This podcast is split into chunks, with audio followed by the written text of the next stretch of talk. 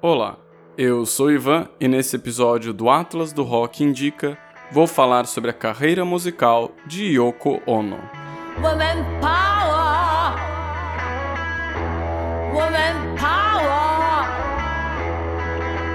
2000 years of male society laying fear and tyranny, seeking grace and money, clinging to values vain and phony.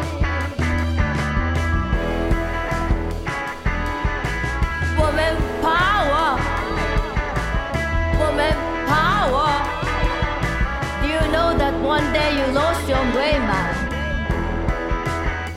Do you know that someday you have to pay, man? Have you anything to say? Except make no mistake about it. I'm the present you hear. I wanna make one thing clear. I'm the present you hear.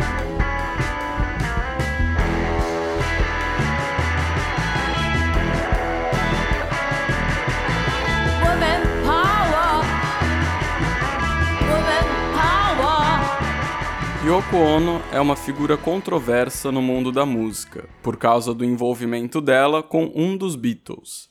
Algumas pessoas culpam Yoko pelo fim da banda, mas esse episódio não é sobre os garotos de Liverpool e sim sobre Yoko Ono. Ela nasceu em 1933 em Tóquio, no Japão. Em 1953, ela se mudou com a família para o estado de Nova York, nos Estados Unidos. A maioria do público tomou conhecimento da existência de Yoko Ono quando ela se tornou o par romântico de John Lennon, em 1968. No entanto, Yoko já era conhecida no mundo da arte. Desde a década de 1950, ela participava dos circuitos de artistas experimentais e conceituais. Um tipo de arte conceitual que se tornou recorrente na carreira de Yoko são as instruções, pequenos textos que descrevem tarefas para o leitor, desde coisas práticas, como por exemplo, carregue um pacote de ervilhas, deixe uma ervilha em todos os lugares por onde você passar. Até instruções mais abstratas e difíceis de serem completadas, como escute o som do planeta Terra girando. Em 1964, Yoko Ono lançou o livro Grapefruit, que contém uma série de poemas instruções pedindo que o leitor imagine diversos cenários. Imagine there's no heaven.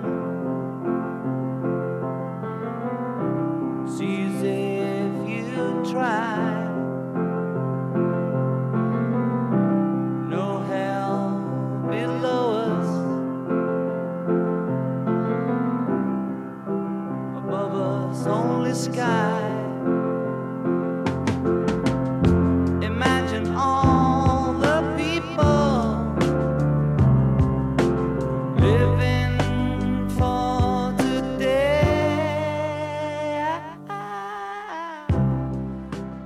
Em 1966, John Lennon visitou uma galeria de arte em Londres, onde Yoko Ono estava expondo seus trabalhos, e foi assim que eles se conheceram. As obras de Yoko tiveram um grande impacto criativo em John Lennon. A icônica faixa Imagine é derivada dos poemas e instruções que ela publicou no livro Grapefruit. Inclusive, um dos poemas foi publicado no verso do LP original, lançado em 1971. Em uma entrevista para a rádio BBC, gravada em 1980, John Lennon afirmou que, abre aspas, os créditos deveriam ser para Lennon e Ono, porque muito dessa faixa, a letra e o conceito, vieram da Yoko. Mas naquela época eu era mais egoísta e machista e meio que omiti o nome dela, mas a música saiu das páginas do livro Grapefruit. Fecha aspas. Surprised me. Actually, that should be credited as a Lennon Ono song because a lot of it, the lyric and the concept came from Yoko, but those days I was a bit more selfish, a bit more macho, and I sort of omitted to mention her contribution. But it was right out of Grapefruit, her book. There's a whole pile of pieces about imagine this and imagine that, and give her credit now, long overdue. Everything we did together in those days, we just inspired each other. Yeah, but if it had been Bowie, I would have put Lennon Bowie. If it had been a male, you know, when we wrote Fame together, Harry Nielsen, Old Dirt Road, is Lennon Nielsen. But when we did it, I just put Lennon because, you know, she's just the wife and you don't put her name on, right? Well, that's before women is the nigger of the world, I ah, suppose. yes, yes. Yoko Ono e John Lennon se casaram em 1969 e juntos criaram o grupo Plastic Ono Band. Além de Ono e Lennon, o resto da banda não tinha uma formação fixa. Cada álbum, cada gravação, contava com a participação de diferentes músicos. Passaram pela Plastic Ono Band Eric Clapton, Ringo Starr, George Harrison, Keith Moon, Frank Zappa e muitos outros músicos de renome. A banda continuou até 1974, quando a instabilidade do casamento entre John e Yoko fez com que eles encerrassem as atividades do grupo. Em 1980, eles gravaram um novo álbum juntos, mas no mesmo ano, John Lennon foi assassinado.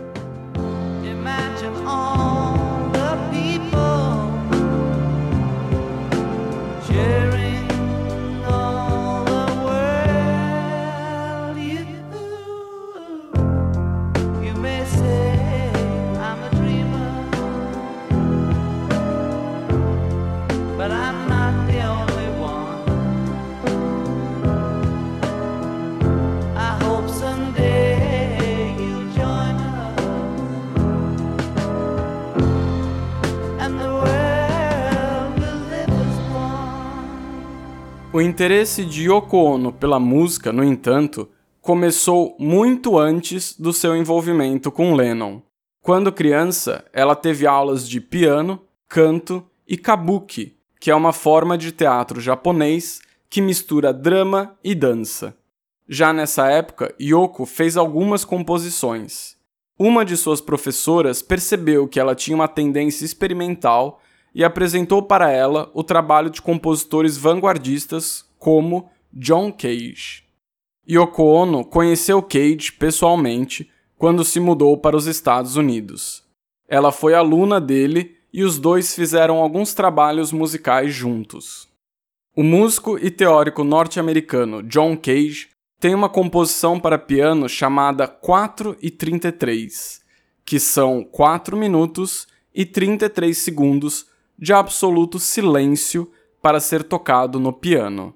Isso já dá uma ideia do tipo de música conceitual que influenciou a carreira de Yoko Ono. A maioria das faixas dela são spoken word, um termo que, em uma tradução livre, seria poesia cantada. São poemas com alguma musicalidade ou acompanhados de música. Um exemplo é a faixa Woman Power do álbum Warzone. Women power, women power. In the coming age of feminist society, will regain our human dignity, will lay some truth and clarity, and bring back nature's beauty. Women power, women power. Yoko Ono também é conhecida por suas músicas que são apenas vocalizações, sons sem nenhuma letra em particular, como a faixa Waiting for D-Train do álbum Between Me and the Sky.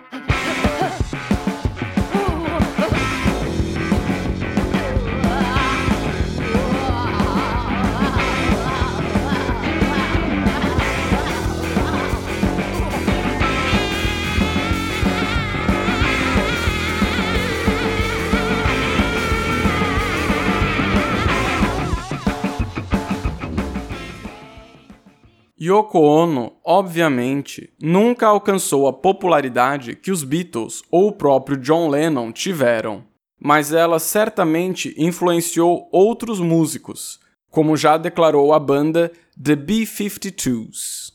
Eles são um grupo norte-americano de new wave que iniciou a carreira em 1974 com uma faixa inspirada pelos trabalhos de Yoko Ono, a faixa Rock Lobster.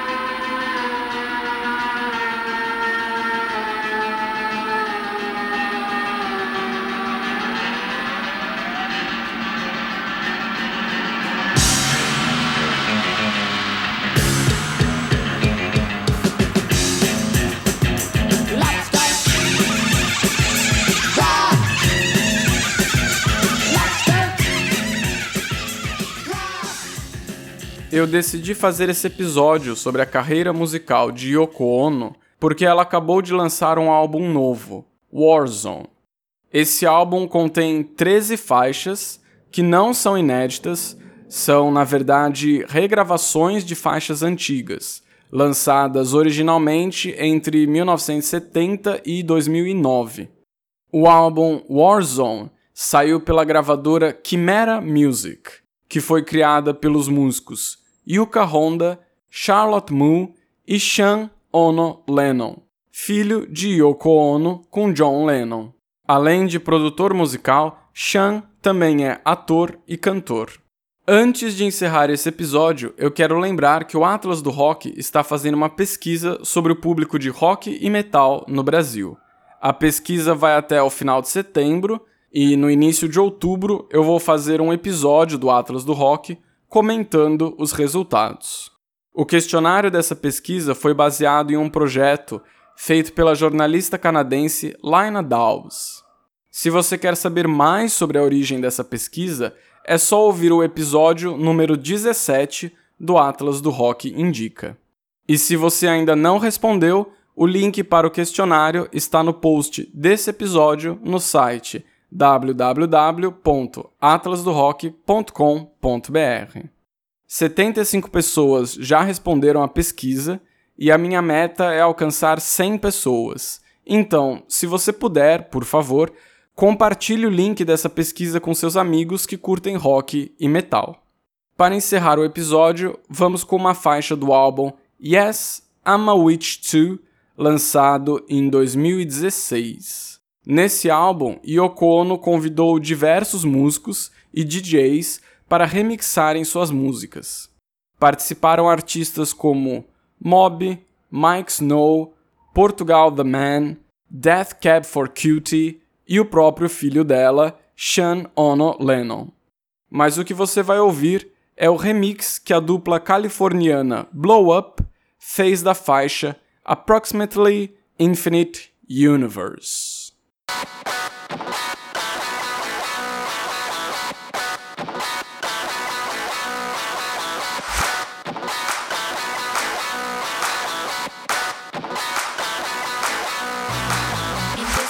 This approximately infinite universe, I know a girl who's in constant hell.